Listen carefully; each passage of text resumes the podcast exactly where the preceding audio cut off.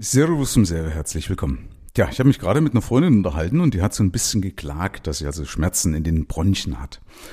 Und dann habe ich ihr gesagt, mach mal, vielleicht mal, leg mal ein bisschen Wärme drauf und so weiter. Also so die üblichen Tipps, die man so als Freund gibt. Aber ich habe gesagt, es wundert mich eigentlich nicht, weil ähm, wenn du permanent ja deine Corona-Nachrichten konsumierst, also relativ früh, noch so nach den ersten Erledigungen dann praktisch auf Bild, NTV oder wo auch immer irgendwelchen Quellen schaut, wo die Corona-Ampel gerade im Landkreis steht und so weiter und so fort, dann ist es ja nicht verwunderlich, wenn ich lauter solche negativen Nachrichten bekomme, dass es irgendwann zu Lasten meines Immunsystems geht, äh, meines Immunsystems geht und meiner Abwehr geht. Das nennt sich ja den Nocebo-Effekt. Und das ist ja jetzt nicht irgendein Hokuspokus, sondern das ist ja hinlänglich medizinisch ausgiebig erforscht. Ich will dir dazu zwei Beispiele geben, wo zum Beispiel der Effekt im positiven Sinne, also zum Beispiel beim Placebo-Effekt, erforscht ist. Also Placebo ist ja die positive Form, das heißt, ich rede mir was ein, was gut wird. Und Nocebo ist ja praktisch dann die negative Form, das heißt, ich ne-, rede mir was Negatives ein. Und ich will dir aber zwei Beispiele für den Placebo-Effekt, also für die positive Form geben.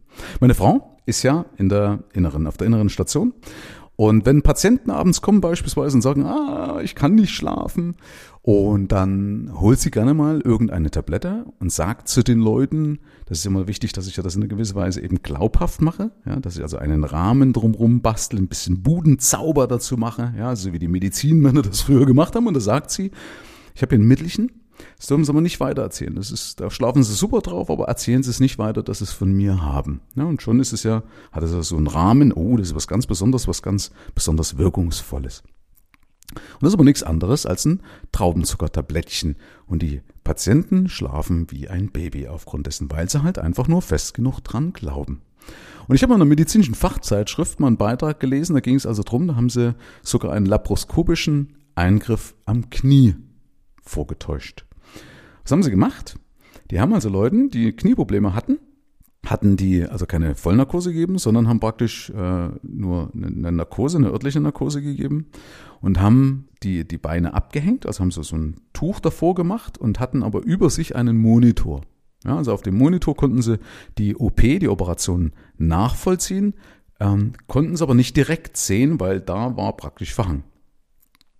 Und dann haben die einen Schnitt gemacht und haben aber nicht operiert. Ne? Laparoskopisch heißt ja, dass du also mit ganz feinen Besteck, medizinischen, ja, so, so einer Sonde und wie auch immer, also durch ganz kleine Öffnungen praktisch schon Operationen durchführen kannst. Ähm, und das wurde eben dort vorgetäuscht am Knie.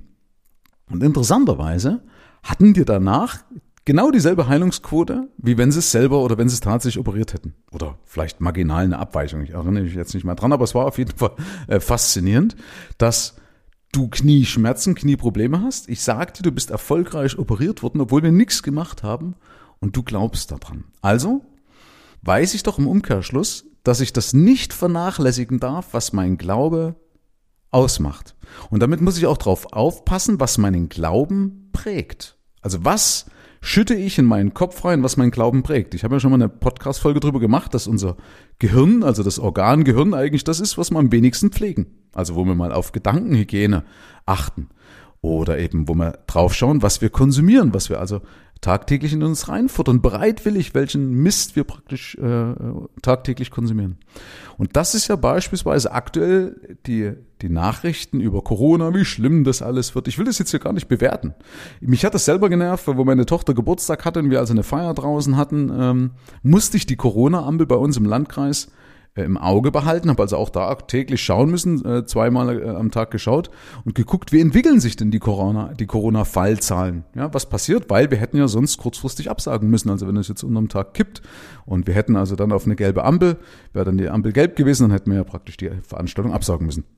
Das hat mich schon genervt. Und da brauchst du nicht wundern, wenn du die ganze Zeit, was kriegst du da für eine Stimmung? Das, du merkst doch, wenn du nicht reinhörst oder nicht reinschaust, was entsteht für eine Stimmung, wenn du Tag ein, Tag aus solche negativen Meldungen hast?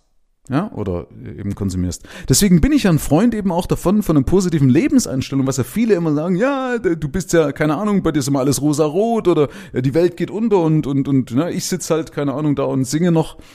Ja, äh, weil ich mich im Vorfeld nicht verrückt mache. Deswegen heißt natürlich trotzdem nicht, oder deswegen bin ich ja trotzdem vorbereitet, okay? Also ich bin immer vorbereitet. Ich gehe immer nach dem, nach dem Spruch, hope for the best, plan for the worst.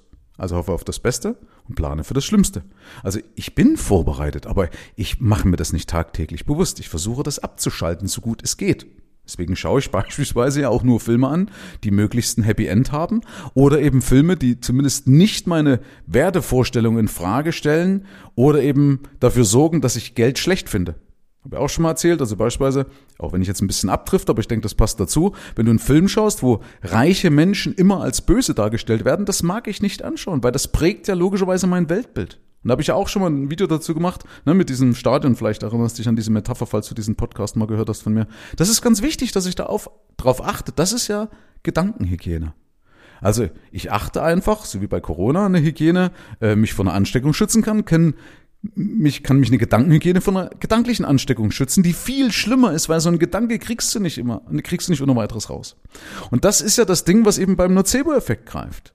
Wenn ich dir irgendwas einpflanze, dann macht das viel schneller krank, ja, wenn ich dir eben permanent sage, dass das dich umbringt. Deswegen war ich auch nie ein Freund davon, ich habe bis vor über einem Jahr geraucht, nie ein Freund davon, auf Zigarettenschachteln das abzubilden, weil ich damit ja den Effekt verschlimmere. Ja, also Raucher haben ja Gott sei Dank die glückliche Eigenschaft, ob das jetzt, ja, also doch, es ist eine glückliche Eigenschaft, dass sie sagen, ja, mir wird das schon nicht passieren. Mein Nachbar stirbt, ja, ich nicht. Gibt's ja diese schöne Geschichte mit den Zigarettensprüchen. Rauchen tötet mich oder Rauchen macht impotent. Und dann habe ich mich für die andere Schachtel entschieden, wo drauf stand, Rauchen schadet den anderen. Ja, also ich habe praktisch die Schachtel genommen, die die Zigaretten genommen, die den anderen schaden, nicht mir. Also solche Sprüche bringen ja die Raucher, um sich das schön zu reden. Das ist in einer gewissen Weise auch hilfreich. Natürlich ist Rauchen absolut doof, sind wir uns einig. Ja, also kein vernunftbegabter Mensch braucht das Rauchen, aber manchmal ist es halt so. Und dann ist es hilfreich, dass ich mir das schön rede, weil ich damit zumindest meine Immunabwehr auf meine Seite bringe. Und ich habe zum Beispiel ähm, vielleicht auch genetisch bedingt Glück gehabt, aber ich hatte zuvor einen richtig kompletten Check-up und haben sie mir gesagt, dass Gott sei Dank das Rauchen nie eine Spur bei mir hinterlassen hat. Und das war für mich nochmal der Kick, wo ich gesagt habe, Michael, hör auf, jetzt kommst du aus der Nummer noch richtig gut raus. Und deswegen, wie gesagt, fand ich eben diese Bilder auf den Zigarettenschachteln mit den kaputten Lungen, den kaputten Bronchien, den kaputten Beinen, also Diabetesbeine nicht, sondern die Raucherbeine, keine Ahnung, alles, fand ich ganz schlimm, weil das natürlich umso mehr den negativen Effekt, also den Nocebo-Effekt, verstärkt.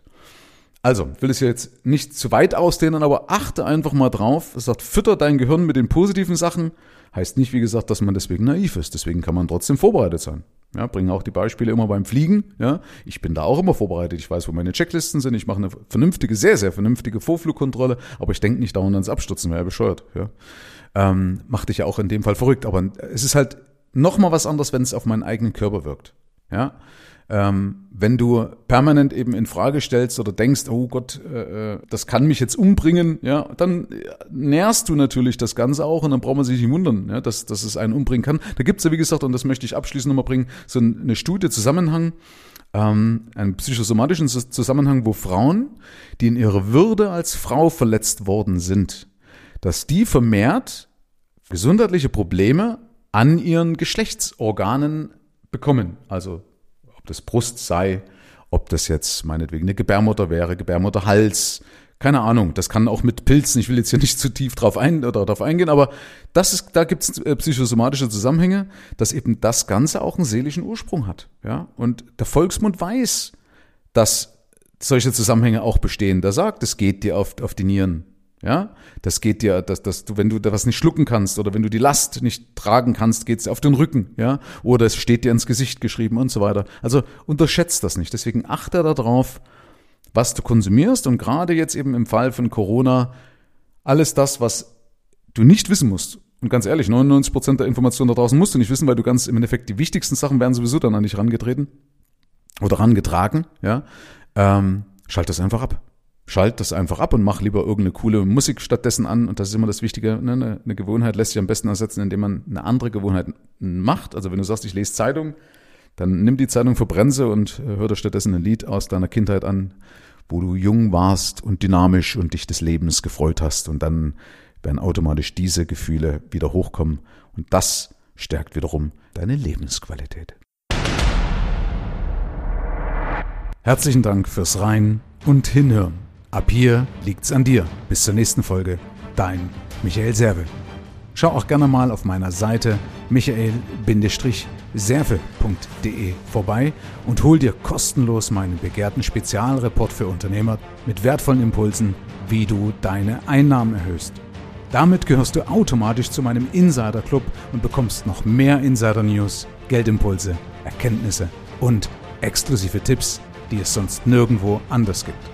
Ich freue mich, wenn du vorbeischaust.